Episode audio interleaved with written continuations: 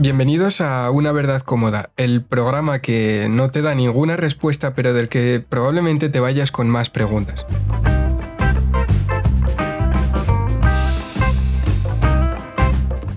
Yo soy Ismael López Fauste y conmigo está Dan Ruiz Román. ¿Qué tal Ismael? ¿Cómo estamos?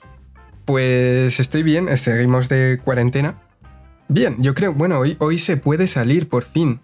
Es verdad, lo estamos grabando el día 2, primer día que se ha podido salir a la calle. Para los más madrugadores ya habrán salido a hacer guiño guiño deporte. Pero para gente como tú y como yo, creo que hasta las 8 de la tarde no sabemos si saldremos o no. ¿Tú has decidido ya si vas a salir? Voy a salir a correr porque además estoy muy blanco. O sea, llevo mucho tiempo encerrado. De hecho, quería empezar hablándote de eso. ¿Tú, tú sabías que yo era. que yo había sido gótico? Sí, porque alguna vez me he metido contigo por ello y hemos comentado lo pálidos que somos. Somos gente muy pálida, es verdad. Te ha llegado un documento a tu teléfono. Un documento gráfico de gran valor. Me cago en mi puta. Además, eres el típico. Estoy viendo una foto ahora para, para los que nos están escuchando. Me ha mandado una foto por WhatsApp el tío. Eh, os describo de abajo arriba. Pantalón negro, hebilla lateralizada, es decir, soy tan gótico que la hebilla va a un lado, cadenita, mitones, estos guantes de mendigo, pero con manga hasta, hasta medio antebrazo, camiseta negra, y luego esta barbilla que tienen los tíos que son muy guapos, así como muy marcada, con puntitos de barba, tal. O sea, era un tío guapo, o sea, no sé qué has hecho ahora, sigue siendo un tío guapete, pero, pero eras el típico gótico guapo, o sea, el que va con los góticos que se pintan mucho la cara, como aparece uno detrás, con la cara bastante pintada blanco-negro. Era una fiesta de Halloween. Esa foto fue tomada y en no una ibas disfrazado, ¿no? Y yo no iba disfrazado, claro, yo no iba disfrazado. Entonces, sí, sí, esa foto, esa foto es del primer año, del primer año de universidad, que me acuerdo. Eso es de primero de gótico. Eso es de, eso es de 2010, creo. Pero la cosa es que creo que lo único que llevo así como complemento del disfraz es eh, unas lentillas violetas y la eh, do- dos puntos en el cuello. No sé si los ves en la foto que Ah, tiene. vale, los- parecía, parecía un chupetón de tus años de adolescencia, así que los no, veo. pero salía con una chica que era, era bastante, al contrario que yo era bastante, bueno, yo también era un poco pijo, pero como que lo tapaba, ¿no? Lo negro, pero era bastante, ¿Cómo se puede ser pijo y pijo. gótico? Y nos, nos maquillábamos juntos. O sea, yo, yo la maquillaba a ella y ella me maquillaba a mí. Y a veces usaba más maquillaje que ella. Como debe ser, cuidado, ¿eh? Que hay que quitar un poco el falocentrismo de, de no, el maquillaje es de ti hasta. O sea, el- cuando te pongas a maquillarte, maquíllate todo lo que puedas y todo lo que quieras, que es lo mejor que puedes hacer. No había medida, había un hor- horror vacui con el, con el maquillaje. ¿Y por qué te estoy contando lo de que era gótico? Porque quería hablarte de una peli que no sé si habrás visto, que se llama, aquí en España se llamó Jóvenes Ocultos. No, no me suena. El título original es Lost Boys. Bueno, es la típica película de estética ochentera, es una peli de vampiros, de la típica familia que se va, bueno, creo que la se acaba de divorciar la madre y se van a, creo que es a Santa Carla, la playa de Santa Carla. Y ahí vive el abuelo, que es una especie de hippie que le, le da igual todo, y descubre que hay vampiros, hay una banda de vampiros moteros.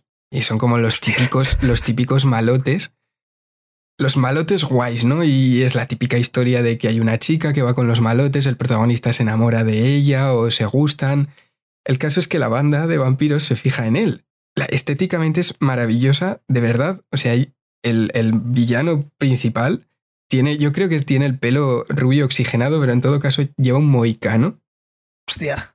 En realidad no son tan, son vampiros, pero no son tan vampiros como son gamberros. O sea, es como O una sea, son solo vampiros que si ya molan por ser vampiros, encima son vampiros guapetes, moteros, Exacto. molones. O sea, que gente más inaguantable, Dios mío. Cogen, cogen mucho el modelo de el, el típico tío al que no querrías presentar a tus padres, pero que vuelve a todas las chicas locas. Pues Sí, el malote, el quarterback. Bueno, de El aquí ya pro- no era el quarterback, era el, el molón sin ser quarterback. Que No, tenía el chino de era, los era 80. lo, lo anti-quarterback, pero, Sí, sí. pero seguían siéndolo. Era, eran chats. Ahora que se habla con memes, lo del Ah, el chat chat. y el Virgin, pues eran chats. Y, y lo que hacen al final es el protagonista, que por cierto se parece muchísimo a Jim Morrison, lo que hacen es como atraerle a la banda y les ha- le hacen presión de grupo. Yo creo que la peli más que de vampiros va de eso, de la presión de grupo. El caso es que hay un momento en el que se meten en su cueva, en su guarida secreta con el, con el muchacho este y le dan una botella de lo que se supone que es sangre.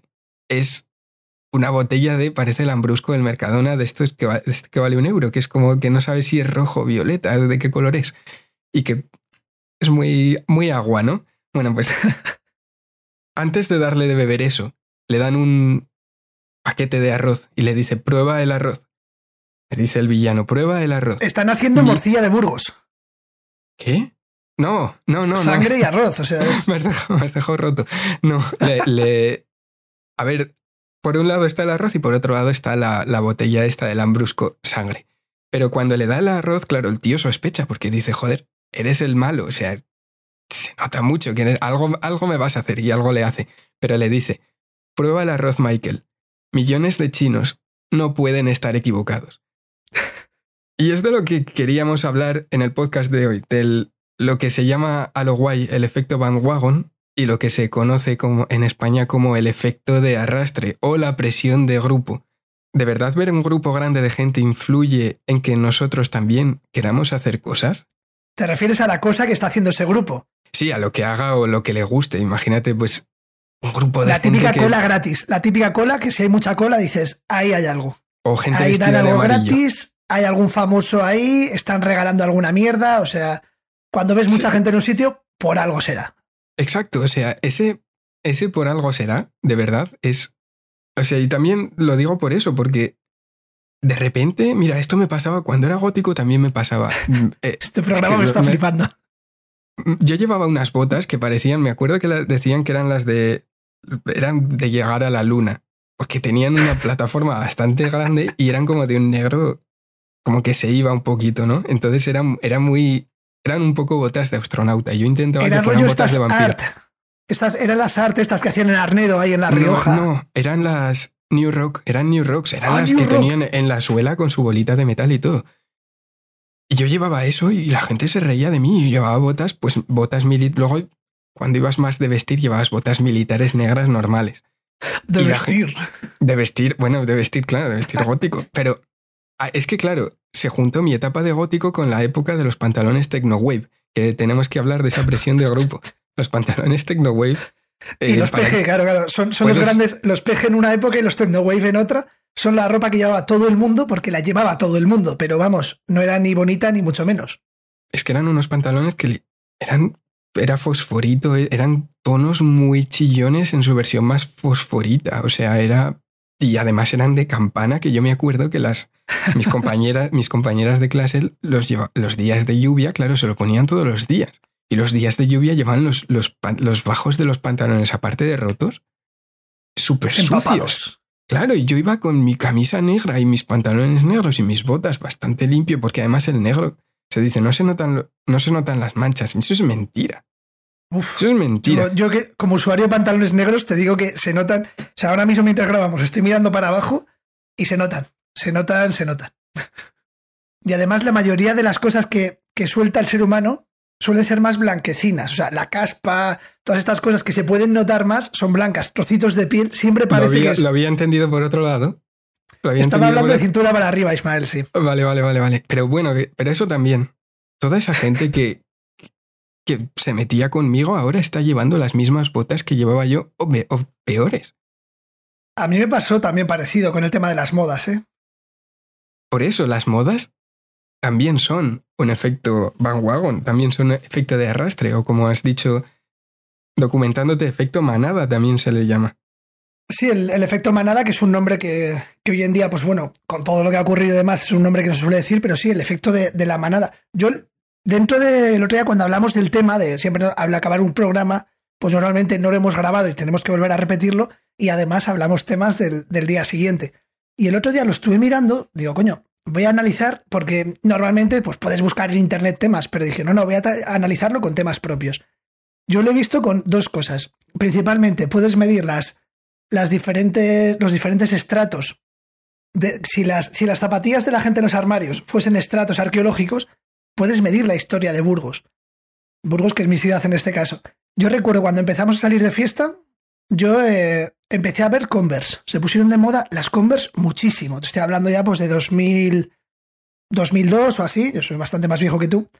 Y todo el mundo llevaba Converse. Yo de pequeño tenía unas Converse que me había regalado un tío mío que me flipaban porque eran las que veía a los jugadores de baloncesto que le gustaban a la gente que tenía más edad que yo, pues lo típico que les veías con unas Converse blancas jugando al baloncesto. O sea, saltabas metro y medio y caías sobre unas zapatillas con una suela súper fina, Sí. que no debían ser gran cosa amortiguando comparada con las de ahora. Me flipaban las Converse. Yo las llevaba y joder, se metían conmigo. Pero luego de repente, o sea, se metían contigo, decían, ah, zapatillas. Me acuerdo que decían algo como Palawer, de Palahuerta, ¿no? Pasó lo mismo con las Hyber. Había colegas míos que tenían las J Hyber o las paredes. Y también era como, si no llevabas Nike o Adidas, había un momento que no molabas, que, que era como esas zapatillas, tal. Y las seguíamos llevando. Empezamos a salir de fiesta y de repente todo el mundo empezaba a llevar Converse. Pasaron de moda y todo el mundo empezó a llevar las Vans estas sin, sin cordones. Yo viví Después esa las época, Vans la de las Vans, eso es. Porque, claro, también es que esa fue la época de los emos, de la época en la que se empezó a Sí. popularizar escuchar Cosas de Evanescence. cuadraditos. Cuando Vans dijo, hostia, estamos haciendo diseños y todo lo que tenemos que hacer es poner ajedrezes pequeños, tableros de ajedrez pequeños en la ropa. Sí, la Y mítica, empezaron a la, petarlo. la mítica ¿Cuántos pulsera. cinturones de pinchos tenías, Ismael? Porque el cinturón de pinchos pasó de los góticos al rollo punk emo skate también. Pero no, Todo era- el mundo no- no eran pinchos, eran tachuelas de estas. Sí, bueno, tachuelas. Es verdad, aquí lo llamamos de pinchos para tachuelas. Eran tachuelas. Es que era como Posteriormente- la versión light. Esos hardcoretas se fueron yendo hacia. Digo hardcoretas con comillas porque al final escuchaban lo que escuchasen, era la moda estética. Todo el mundo era medio skater, medio hardcore, cuadraditos, tachuelas, tal, mucha muñequera. Y de repente pasamos a New Balance. Todo el mundo empezó a llevar New Balance y Nike, porque las grandes marcas empezaron a ver que el rollo urbano también lo petaba. Y todo el mundo Nike. De repente llegó el indie, toda esa gente ahora es indie y lleva zapatillas Victoria y vuelven otra vez las Converse. Y dices tú, hostia, nos estamos volviendo locos simplemente porque lo lleva todo el mundo. Y la excusa siempre es la misma, que es la de, son súper cómodas, tío. A ver, cabrón, son súper cómodas, todo el mundo lo decide a la vez. En y hay otra cosa. Sí, dime. una- un apunte técnico. Son cómodas. O sea, es, u- No te lo llevar, discuto, ¿eh? Converse, llevar Converse es una moda muchísimo más cómoda que llevar New Rocks. Te lo aseguro. Porque acabas con unos gemelos. Pesaban mucho, tío. E- Esas botas pesaban un montón. Yo me acuerdo, o sea, que me las ponía todos los días. Y esas botas pesaban mucho. Ahora cuando llevo calzado, sigo llevando botas, pero cuando llevo calzado, digamos, normal o habitual, las botas pesan, tío. Las pesan más. Es como ponerte cosas en los tobillos innecesariamente. Pero, bueno, no sé si querías comentar algo más, te iba a hacer una pregunta. Quería comentarte otra cosa. ¿Tú desde cuándo llevas gafas? ¿Las has usado siempre, desde son- pequeño? son sin graduar. Me gusta cómo me quedan. ¿Me lo dices en serio? No, es broma. Eh, no, eh, llevo gafas, llevo gafas desde la universidad, porque veía que no veía muy bien la pizarra. Pero sin. O ¿Tú sea, recuerdas una época en la que llevar gafas era algo de gente que llevaba gafas? Y un día de llevar repente... gafas es una cosa de gente que lleva gafas como. Sí, sí, ¿qué- de, gente que las necesitaba. O sea, Ah, solo vale. llevaba las gafas la gente que normalmente llevaba gafas. Sí, Y cuando, cuando de repente empezaba esta eclosión, muy 2009 era, ¿eh? Que las It Girls con Zoe de Chanel y demás empezaron con gafitas de pasta. Los chicos Sí. molones como David Beckham empezaban a llevar gafitas de pasta. Todo el mundo de repente gafas de pasta. Y colegas tuyos que nunca habías visto que, que tenían gafas, chicos y chicas, de repente todo el mundo empezó a llevar gafas. Y el todo el mundo evidentemente es una forma de hablar. Pero las gafas empezaron a poner de moda. Y sobre todo eso, el rollo gafapasta todo el mundo que usaba lentillas o gafas solía elegir lentillas para salir de fiesta, gafas para estar en casa o algo así. Lo típico que ibas con un colega un día de casa rural y se llevaba las gafas. Y dices, hostia, ¿usas gafas? Sí, pero no las llevo nunca. O para conducir, tal. De repente se convirtió en que todo el mundo decía, las gafas son mucho mejor, tío. Son más baratas, son tal cual. Y yo se lo decía a mis amigos porque son muy perro con esto. Decía, cabrones, pero si nos llevabais antes gafas. No, pero bueno, me compraba estas que son bonitas. Todos tus amigos de repente que de decir que yo necesitaban de gafas esos. empezaron a exponerlo. Tú eres de Yo, soy- esos. yo soy una de esos. Porque. Porque Claro, no de lentillas no tenía- góticas pasaste a gafas de pasta. No, las lentillas, en realidad, la, la lentilla, esas eran las lentillas de disfraz. Pero las lentillas que yo llevaba normalmente eran unas lentillas, una lentilla blanca, como Marilyn Manson. También hizo, Marilyn Manson hizo mucha presión de grupo también. Pero lo de las gafas, sí que, no, es como que se, se rompió un tabú, claro. Yo de pequeño me acuerdo que era el, eh, gafotas era El un gafas. insulto. Claro, Ah, sí, antes, pero- antes se llamaba la gente el gafas. pero eso es absurdo. O sea, es como, ¿por, ¿por qué? O sea, ¿qué tiene de malo llevar gafas? Si además. Es, sí, bueno, se empezaron a ver como un complemento de, de la ropa, pero. Yo creo que como que se desestigmatizó el llevar gafas y dije, joder, no veo la pizarra. ¿Por qué? Es, eh, no sé, era como, si lo puedo evitar, voy a evitar llevar gafas. Y a mí me parecía una tontería. Yo no llegaba al 1 de dioptrías, no sé cómo se mide exactamente, pero tenía un poco de las dos. Yo lo notaba y dije, me pongo gafas y me pongo gafas, que es lo que necesito. Fueron unas gafas de pasta, unas Wayfarer de las míticas gafas de pasta negras. Pero volviendo al, a todo lo que comentábamos de los grupos de, de la moda de las vans, de los cuadraditos, de los góticos, de los techno wave, si te fijas, en realidad no solo era una moda, iba vinculada a una identidad. Claro, las, las modas tiran un poco de eso, del te vas a sentir parte de este grupo hipermolón. Exacto, a eso, a eso quería ir. Necesitamos sentirnos parte de un grupo. ¿Crees que este efecto viene de eso, de la necesidad que tenemos, sobre todo siendo adolescentes, de formar parte de un grupo? Yo creo que sí, o sea, desde diferentes partes. ¿eh? La primera, la biológica. El ser humano es, es social por naturaleza, ¿no? Y es, es gregario, es decir, necesita de grupo. Tú los primeros años no puedes hacer nada si no perteneces a un grupo. Los primeros días de vida, los primeros años, así como hay otros animales que según salen de, según salen del, útero materno, empiezan a caminar, nosotros sin un grupo, ese, ese desarrollo tan alargado que tenemos en la infancia, requiere de un grupo, pero incluso biológico. Es decir, los dos primeros años de vida hay cambios en tu cuerpo que no te permiten ser, ser independiente. Y esos dos años, de, a partir de los dos o tres años, ya necesitas una serie de cambios sociales. Es decir, un aprendizaje, una serie de cosas que solo son. solo te puedes ver beneficiado de ellas si hay un grupo. Entonces, biológicamente creo que sí, que funciona, que somos un poco así. Evidentemente, cuando vas evolucionando como especie y pasas de que tus necesidades son prácticamente comer, dormir, proteger a los tuyos más pequeños, para que tú puedas tener una descendencia y morirte tranquilamente viendo que tu, que tu estirpe sea, sigue, continúa en el mundo, empezamos ya con otras cosas, que ahí entra lo social. Socialmente, pues es verdad que necesitamos un poco este grupo, ¿no? Poquito a poco. Cuando ya las necesidades están hipercubiertas, como estamos hoy en día, pues pasa un poco que nos tenemos que pasar esas necesidades básicas lo que antes la necesidad básica de nuestros abuelos era comer, en, la época de posguerra que vivieron, para nosotros la necesidad básica es que la Nintendo Switch tenga batería. Entonces han cambiado un poco las necesidades. Por lo tanto, han cambiado también un poco este rollo de necesito a la sociedad, pero para otras cosas. En este caso, pues ya no para una supervivencia física, sino para una, una supervivencia social. Esa pertenencia al grupo me protege socialmente. Mm. Quiero llamar la atención, pero no tanto. Quiero ser parte del grupo para sentirme dentro de este continuum de sociedad que somos y tirar hacia adelante, lo cual considero que es muchas veces cómodo. ¿eh? Siempre hemos dicho que nos... Siempre tengo unos amigos, digo siempre, con los que siempre hablo de que ojalá nos gustase el rollo pack. El pack, entendido como este pack de acabo la carrera, me busco un trabajo de lo mío, eh, me compro un coche, me echo una pareja, me caso, tengo hijos. El pack, nosotros hacemos siempre la broma con, joder, es que ojalá me molase muchísimo el fútbol, tío, para hacer el pack futbolero, que es los sábados quedo con los colegas, me tomo unas birras, veo el partido, tal, pero no estamos dentro de esa corriente. Hay muchísimas corrientes y nos gustaría a veces estar dentro de esa. Y esas mm. corrientes, esas modas, esos efectos de arrastre, pues yo creo que son fáciles a la hora de decir, mira, no solo para ocio, sino también como opción vital. Si sigues una opción vital que está siguiendo más gente, pues oye, tienes que tomar menos decisiones, vas tirando. Y el efecto este de arrastre es cómodo, es dejarte llevar por la corriente. Es ponerte en tu balsa hinchable, ponerte los brazos ahí detrás del cuello y tirar hacia adelante y que te lleve la corriente. Yo creo que es cómodo. Y como humanos buscamos la comodidad nuestra y de los nuestros. Entonces, yo lo veo hasta normal. Otra cosa es que me guste o no. ¿Tú cómo lo ves? Ya, que te has ido a lo vital, te iba a comentar en lo político, que es donde el efecto Van Wagon se utiliza, a ver, forma parte del marketing también, de la economía, de la microeconomía pero sobre todo en política, hace tiempo y probablemente. Que no es más que marketing, ¿eh? Cuidado, que a veces sí, también, siempre lo decimos. En la política son empresas que se dedican a ser políticos, pero vamos, es una empresa con todas las de la ley.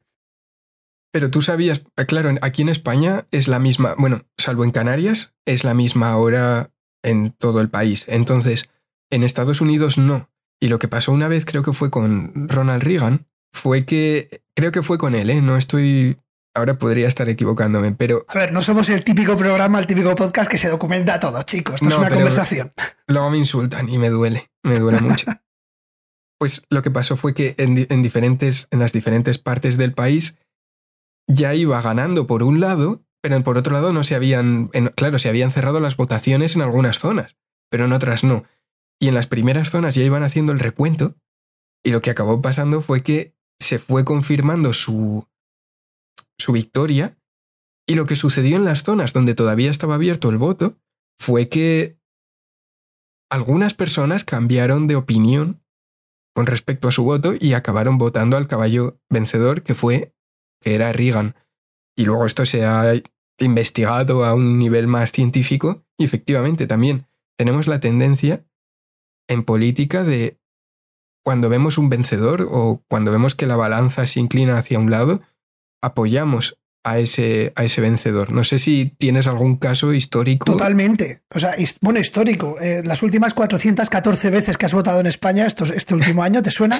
sí, me, Pasaba muchísimo. Algo Mucha gente que decía, aquí en España repetimos este mantra de, bueno, es que no encuentro ningún partido que se adecue 100% a lo que pienso. Hay uno que se adecua a un 80, pero son unos putos perdedores, entonces voy a votar al que se adecua a un 60, pero tiene más posibilidades de ganar. Y eso lo he oído muchísimo. Gente que te dice, yo por votar votaría a los verdes. Pero yo es que lo, muchísimo, amigos como tú y yo, como yo, que hablamos, que nos juntamos para hablar de política y sociedad y creernos superiores al resto de nuestros amigos, que es por lo que hacemos este podcast, me pasa muchísimo gente que te dice, yo realmente pienso que, que el único partido que me representa lo más cercano a lo que yo quiero son los verdes. Pero chico, no voy a votar a los verdes porque no, porque es, es tirar el voto a la basura. Además, con esa expresión, tirar el voto a la basura. Por lo tanto, elijo uno. Creo que no te refieres a los verdes que yo estoy pensando, pero la última vez que se votó a los verdes subieron bastante, como esa sea la tendencia de los, a los verdes. de color, a los verdes de pensamiento. Sí, no, bueno, cuida, cuidado, que creo que los verdes de. Hablamos de Vox, creo que también han funcionado así, en plan. A ver, es que Vox tiene cinco cosas que están en contra de lo que... Déjame volver a una idea de las que has comentado. Por ejemplo, Pacma, tío. Yo creo que es el partido que más veces he oído decir, todos los políticos son una mierda, esta vez voy a votar a Pacma. Y nadie vota a Pacma luego. Nadie vota a Pacma y nadie vota al PP. Solo que luego vas y, te das cuenta de que nadie ha votado a Pacma y que mucha gente ha votado al PP. Siempre oyes a la gente decir, mi, mi voto para el partido antitaurino. Y luego dices, joder, macho, si es que con los 10 que me lo habéis dicho ya tendrían algún voto. Es verdad que la gente dice, voy a votar a este, pero el último día cuando llegas al. Yo este año he estado en un colegio electoral, en, pues esto es de, me tocó, me tocó de mesa. Evidentemente, si hay 200 elecciones, pues alguna te toca. Y lo pensaba, cuando veía a la gente en la fila, veía a muchos que decía, joder, este no sabe a quién va a votar. Veías a la gente como nerviosa. Yo creo que en el último momento vas y cambias. Muchas veces que dices, mira, eh, iba a votar a estos, pero ayer sábado me vi el telediario, el telediario me sacó cuatro colores yo estoy votando esos cuatro, les ordeno mentalmente uno, dos, tres, cuatro, y digo, vale, yo es que iba a votar al número 18. Entonces dices, mira, no, eso es tirar el voto, me voy a los cuatro primeros. Y de los cuatro, no voy a eh, el que yo pienso que es el uno y que va a ganar, igual no me gusta, pero digo, mira, voto al dos, que es el más cercano a mi, a mi ideología. Lo típico, ¿no? dices, pues bueno, yo soy de izquierdas, pero no voy a votar al final al PACMA, porque es que no sé si si va a salir, entonces, bueno, igual voto a Podemos, es que Podemos, mira, voto al PSOE. Y creo que le ha pasado a mucha gente eso últimamente en las elecciones, que tienen unas ideas de, antes era no voy a votar, ahora de repente es, bueno, sí, igual voy a votar. De hecho, esto es un efecto, un efecto muy importante. Cuando éramos jóvenes, nadie votaba. Es verdad. Bueno, ahora vota más gente, o sea, sí que, sí que hay más actividad. Yo creo que es que antes en mi generación la desafección política era algo guay, era algo que se consideraba guay. Pero volviendo al tema del programa anterior, que era que mencionamos el miedo, también este, esta presión de grupo, pues no, es efecto Van es más presión de grupo. El argumento que te dan para que vayas a votar, depende del lado, es hay que votar para que no gane la ultraderecha o hay que votar para que no gane la ultraizquierda. Totalmente. Y es verdad que hay una superioridad moral en eso del voto, en plan, no has votado, vaya, pues si pasa no sé qué y te sueltas una luego te quejarás. luego te quejarás o serás por tu culpa, como si estuvieras ahí luchando la batalla. Y la verdad, bueno, hay gente, no sé, yo hablando de este tema con gente que no vota, a ver, siempre está el que se la suda y dice, bueno, total por uno, pero hay gente que tiene sus motivos legítimos y son muy interesantes, que, en fin, por cierto, pasando de política también, redes sociales, todo dentro de, del marketing, más efecto Van Wagon. Yo te voy a dar un concepto, ¿vale? y tú me dices qué piensas. ¿Estás preparado? Vale, sí, dame. Spiderman. Spiderman es el. Hostia, eh, lo primero que me has dicho. Es que iba, lo primero que iba a decir. Pensaba que iba a conocerlo. Pensaba que iba a claro, lo, primero, lo primero que iba a decir de Spiderman es. Tiene, tiene unos toques como. Ese tío, yo lo conozco principalmente por Meneame, el agregador de noticias. La verdad que para el que no lo sepa, Spiderman es un médico. Digo fue, pero bueno, es que fue. Realmente fue. Fue un médico que hace unos años empezó a mover todo el tema de, de la sanidad pública en Andalucía era, era como una especie de luchador social, eh, muy activo en redes, con grandes vídeos y demás, que el tío más o menos, pues oye, lo hizo muy bien poniendo la sanidad pública andaluza donde tenía que estar y, y sacando a la luz todos los tejemanejes de los diferentes partidos políticos que la estaban intentando hundir. Era como una especie de activista, vamos a llamarlo así, de la sanidad pública andaluza. Con esta idea de, de, activista, no la que tenemos de las películas de, de Estados Unidos de un activista, un tío que se dedica a ser activista. No, un tío que hacía su trabajo y además era activista. Últimamente sí que es verdad que, que las trazas que tiene últimamente es esas, las de un tío que está pasadísimo de algo, súper activo, de cafeína o de lo que sea, que cada día está dando unos bandazos brutales. Empezó diciendo que el coronavirus era una. el temita de estos días, ¿no? El coronavirus era una broma, que, era una broma que, no nos dejamos engañar. Dio la impresión de ser un tío bastante cabal, que de repente se había colocado un, un cono de papel albal en la cabeza. Sí y ahora de repente ha vuelto como otra vez al otro lado dando un bandazo brutal de, no, el coronavirus es muy grave, tal. Se ha vuelto a hacer activista del otro y claro, se lo están echando bastante en cara. Pero voy a eso. Si te fijas a lo largo de la cuarentena, que es bastante, eh, ha pasado bastante tiempo, ha habido como picos de popularidad. Yo me acuerdo cuando empezó esto, porque también los medios tienen mucho de, impulsar el efecto Van ¿o no? Eh, eso que lo, que hicieron fue, por un lado, tomarlo como referente, como autoridad, entonces su popularidad se disparó. Y de repente hubo otro efecto Van que es, o sea, Spiderman aquí arriba, un tío súper valiente, el tío que está haciendo lo que no hace el gobierno, y de repente bajamos otra vez. Spiderman, un paranoico, el tío que es un agorero, que no permite al gobierno hacer o que todo lo que haga el gobierno le parece mal. Y me, o sea, y ves a mucha gente, no lo digo por él, no lo digo por juzgarlo a él concretamente, yo no veo, no, no veo sus vídeos, es verdad, dice muchas palabrotas y quizá pocos hechos, no lo tengo muy claro, no me quiero meter con nadie a este nivel, pero si ves los comentarios de las, de las publicaciones, tanto en la época de, en la que era una autoridad como ahora, que parece que es poco la peste, y las fake news y todo esto y los bulos, sí que es verdad que la gente le insulta basándose en lo que dicen los medios o lo que van sacando los medios de comunicación. O lo típico, lo, digamos, la, línea principal, y no se salen de ahí. Yo ya te digo que es un tío que no me disgusta porque todo toda la persona que haga algo de activismo y más por lo público, o sea, para mí es un tío que categorizaría de, de héroe durante un tiempo. Últimamente, ya te digo, todos los comentarios que veo son de este tío está pasado, este tío se le ha ido, este tío tal. Y hay cosas que sí, cosas que no, eso ya es una, es una opinión. Pero creo que ahí sí que tienen bastante que ver los medios como creadores de opinión. O sea, los medios. Claro. Eh, hoy lo vemos claramente. Los medios son los creadores de opinión. Lamentablemente nos ocurre una cosa, que es desde la apertura de Internet, todo el mundo puede ser creador de opinión si tiene. Tú, y yo somos creadores de opinión, pero somos creadores de opinión de las 50 personas que nos escuchen. Me explico. Antes los creadores de opiniones eran los grandes, los grandes líderes, políticos, sociales.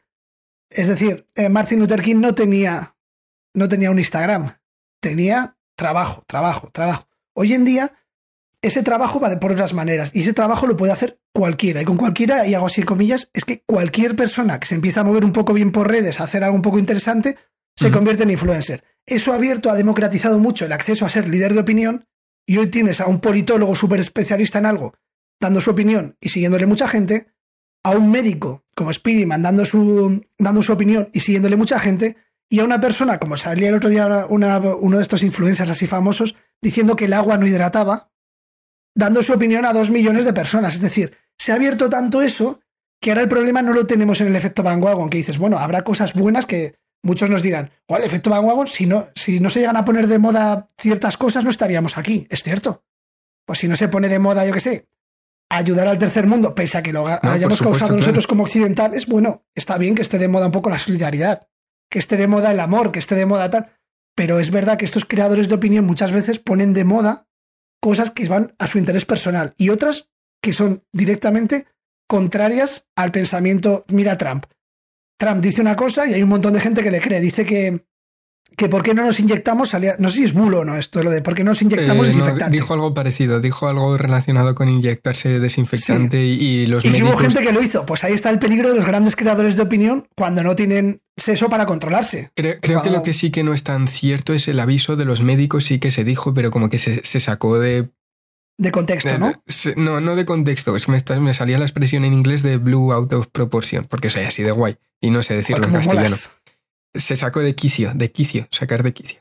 Es que también pasan cosas y es como se le da lo que dices tú, ¿no? Generar opinión para un lado o para otro, pero el efecto Van Wagon es más el seguir irracionalmente algo porque sí, porque mucha gente Y ha lo dice. venido ¿Tú crees? mi momento perfecto para esto. Yo, todo, yo soy un puto manipulador y estaba esperando a que dijese el concepto irracional. Irracional. Eh, ¿Eres Adelante. creyente, Ismael? No, no soy creyente. ¿Estás bautizado? Estoy bautizado. Porque Pero era muy pequeño. Ya, bueno, no, porque- no, lo, no lo podías. No te estoy echando la culpa a ti por bautizarte, Ismael. No, O pero, sea, pero, te quiero pero ¿por qué estás bautizado? ¿Tu, tu familia es creyente? ¿Van a misa? no lo tengo claro. Es que, mira, te voy a rizar Quiero, el rizo, quiero pero llegar a eso, ¿eh? A la, a la generación anterior a la nuestra, la de nuestros padres, y lo irracional, como es la, religi- la religión. No digo que sea estúpida o no, mi opinión tengo. Digo que es irracional en el sentido de que se basa en la fe, que es algo que no se explica por la razón. Ahí quiero decir lo de irracional. La fe, las religiones, Yo la generación que- de nuestros padres. Yo creo que la religión en España tiene mucho de efecto Van Wagon porque, te voy a explicar, a mí yo no soy creyente, pero me interesa muchísimo el ámbito de la espiritualidad. Soy el típico gili que te dice cosas de budismo porque está a muchos kilómetros. Si fuera, si hubiera nacido en el Tíbet, en el Tíbet a lo mejor te diría cosas sobre... Serías sobre- Opus. sobre si nacieses Jesús, en, si o nacieses sería en el Tíbet, serías del Opus.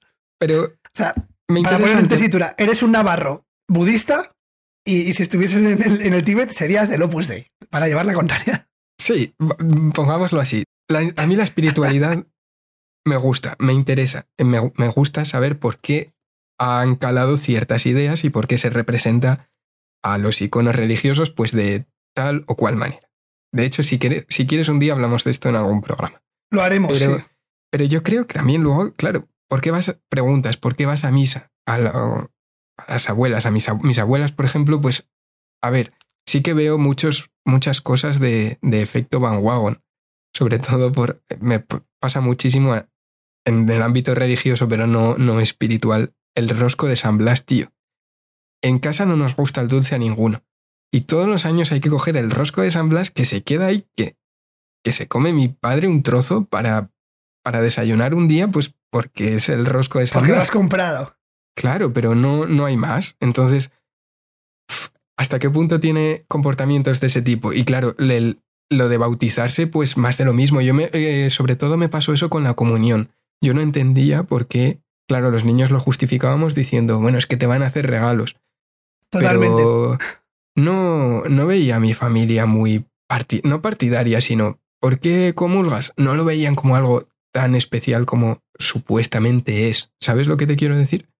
Sí, a ver, ellos, ellos hay que entender, por eso hablo de la generación de nuestros padres y nuestros abuelos. Hay que entender que vivieron, lo primero, una dictadura eh, católica apostólica romana. Mm. Lo que me extraña y lo que explica un poco este efecto Van Gogh que decimos es el concepto de que cuando han salido de eso, la reminiscencia de esa educación les ha quedado en el sentido de bautizo al hijo. Bueno, lo entiendo, en los 80 yo no estoy bautizado y éramos pocos. O sea, yo los amigos que no tengo bautizados los cuento con los dedos de las manos. Pero realmente te das cuenta de que luego esa generación, que sí que han sido bautizados o no, dicen, bueno, igual me caso por la iglesia. Y dices tú, pero tío, si desde que te conozco nunca has ido a misa, nunca tal. Nos dejamos llevar un poco dentro de eso. Las religiones, diferenciando aquí mucho entre espiritualidad y religión, ¿eh? Mm. O sea, tú puedes tener unas, unas- unos pensamientos. La religión creo que tira un poco también de lo que. de algo necesario. Igual que el ser humano es gregario por naturaleza, el ser humano es curioso y sobre todo necesita que, le, necesita que les solventen los principales, las principales dudas que tiene. Esas dudas, a nivel religioso, son las que solucionan las primeras religiones diciendo de dónde venimos, a dónde vamos, las dos grandes preguntas. Es lo que te aporta una religión. Esta religión, en este caso, pues vamos a poner el cristianismo, te dice que vienes de la historia de, de una deidad, que en realidad es tres deidades en una, tal y cual, y te dice qué va a pasar cuando mueras, cuando ya no estés aquí. Es decir, tirando del, de lo que vimos el otro día en el anterior podcast, está nombrando cosas que si no las nombras y te las explicase no existirían, porque son conceptos que no son físicos. Es el Ujú. neolenguaje que acuña las religiones. Y funcionan de una manera muy, muy sencilla. Cuanto más grandes, me- eh, cuanto más gente las sigue, mejor religiones. ¿Y por qué digo mejor? Porque tú conoces el concepto secta, ¿no? Sí, claro. ¿Qué diferencia una secta y una religión realmente? Ostras, eh, es que depende muchísimo. Bueno, me has pillado. Voy a reconocerte que me has No, pillado, eh, pero, eh, es, pero- una pregunta, es una pregunta para pensar, porque realmente una secta, tú sabes lo que es. Sabes lo que es. Una secta, no quieres ofender lo que sea, pero dices, una secta realmente es una forma de ver una religión, una secta cristiana. Exacto, eso te iba a decir. cristianos. Eso te iba a decir que hay sectas dentro de las grandes religiones. No estamos hablando del típico tío con sí, el no camisón estamos de hablando del típico culto de, de traed aquí a vuestras vírgenes y a vuestros chavales y os apuñalo a los Exacto. chiquillos en un, en un culto satánico. No. O sea, Aleister Crowley no. Dentro de la religión católica, por ejemplo, o cristiana, vamos a decir mejor, dentro de la religión cristiana, hay sectas. Claro, ¿Qué es al final una secta? Una secta es una religión que se, que se mm, es dentro de una religión, en este caso la cristiana, sí. una forma de culto, una forma de una doctrina religiosa que se aparta de la, de la norma establecida. ¿Quién ha establecido esa norma? Pues la, la mejor religión. No se puede competir, no, hay- no hay- no es cualitativo. Pues normalmente es cuantitativo. La religión que más tiempo ha perdurado, la religión que más creyentes tiene, es la que ha marcado ese camino a seguir. Y el que se salga de ahí es ortodoxo en un cisma, en otro cisma es católico y protestante, y hoy en día, pues ya las, los minicismas son sectas. Creéis en lo mismo, veis todos lo mismo. Unos piensan que los santos sí, los santos no. Otros piensan que bautizo de mayor, de pequeño. Pero estáis todos alrededor de la misma figura, que es, es Cristo, el ungido, este hombre de Galilea, tal. ¿Por qué esta diferencia entre secta y religión? Porque religión suena a que mucha gente lo sigue y secta suena literalmente a lo que es. Dentro de esa religión que mucha gente lo sigue, una que se extiende un poco y se va de la norma. ¿Qué marca la norma? La normalidad, lo que hacemos los humanos. Cuanto más humanos lo hagan, pues mejor visto estará. Mil millones de chinos no pueden equivocarse. 2.600 millones de cristianos no pueden estar equivocados. Yo creo que vuelve al tema que comentábamos al principio del, del podcast, que es el fútbol, la vida familiar. ¿Cuán- ¿Cuántas religiones? Porque sí que con el cambio de los tiempos, la era digital, ¿cuántas religiones tenemos ahora mismo? ¿Cuántas modas estamos siguiendo como, como si fueran una religión? Y no me refiero a que tengan una, una deidad o también va- me vale un icono, me vale un becerro de oro, me vale lo que Sí, el como concepto quieras es llamarlo. icono. Claro, eh, también el, la seguridad que también has mencionado con las religiones, cuantísimas cosas estamos siguiendo simplemente porque nos hace sentir más seguros, porque nos da menos miedo y nos hace sentir dentro del rebaño, que por cierto, rebaño es un concepto que se utiliza en el cristianismo y pastor. Totalmente. ¿Cuántas cosas estamos haciendo con los ojos cerrados o a ciegas solamente porque lo está haciendo mucha gente? ¿Y qué es lo que realmente nos está motivando a hacerlas? ¿Es porque de verdad queremos hacerlas? ¿Es porque tenemos miedo? ¿O es porque simplemente nos sentimos mejor? Creo que en nuestro caso, por ejemplo, nos hemos sumado a, esta, no es una moda, pero es verdad que últimamente en el confinamiento hemos escuchado muchos más podcasts, nos hemos dado cuenta de que tú y yo hablamos de muchos temas y hemos dicho, vamos a hacer un podcast. O sea, sí, nosotros también hemos caído en ese efecto. El enésimo podcast de dos tíos, dos colegas hablando de sus cosas y grabándolo. Eso es un podcast. Pero bueno, no quiere decir que, que, suframos esas cosas, no quiere decir que no las podamos analizar. De la misma manera que el próximo día me gustaría hablar de cómo vemos esto, pero adaptado a esta, a esta nueva era, como lo vemos en redes sociales. Hemos hablado de esta creación del lenguaje, hemos hablado de esta creación de un efecto de arrastre y vamos a ver quién arrastra esas cosas. Vamos un poco a ver el próximo día, si te parece, iconos en las redes sociales, en las artes, en la música. Sí, en el próximo podcast vamos a hablar de cómo se crean iconos, por qué seguimos a gente y cómo influye el número de seguidores independientemente del valor real que esa persona o ese perfil aporte. ¿De verdad nos influyen más las cifras que los hechos? Yo creo, y lo dejamos abierto ya para el próximo día, que en efecto nos, nos influyen bastante más. Es decir, más gente conoce a Picasso o a Van Gogh y a más gente puedes encontrar que te diga que es su pintor favorito y quizás sea por unas razones, simplemente digo quizá porque, oye, en mi caso, uno de, esos pintores me flipa, como es Picasso, pero luego lo piensas y dices, pero todo el mundo verá Picasso tal y como lo veo yo. O simplemente es que nos mola mucho Picasso porque es como la gran figura tal. Pasa lo mismo con el fútbol o con la música o con todo lo que queramos. ¿Este tío es tan bueno o es que ha tenido muy buena, abrimos comillas, publicidad? Y no como persona él, igual él no lo ha propuesto. Simplemente es que es verdad que se han ido creando estas grandes corrientes en las que vemos a ciertos elementos así. Pues Napoleón es bajito, pues yo creo que sí. Pues luego miras y no, es que se ha creado una, una corriente de Napoleón era tan bueno en unas cosas que en otras tenía que ser malo, aunque en ser bajito. ¿Qué hemos creado 70, ¿no? Sí, sí, para la época debía ser tocho, o sea, te daba un puño y te partía. Era como perder reverte a caballo. Hablaremos de eso el próximo día. Así que muchísimas gracias por escucharnos hasta el final. Quienes estéis en YouTube, ya sabéis, suscribíos al canal y también podéis encontrarnos y descargar el programa de momento en Anchor FM, en Spotify y estamos intentando arreglar Apple Podcast, no lo sabemos, pero probablemente vayamos abriéndonos cada vez más a distintas plataformas de podcast. Recordad también que podéis seguirnos en Instagram, nos llamamos Una Verdad Cómoda. Yo soy Ismael López Fauste, conmigo está Adán Ruiz Román y nos veremos en el próximo programa. Hasta la próxima, Isma.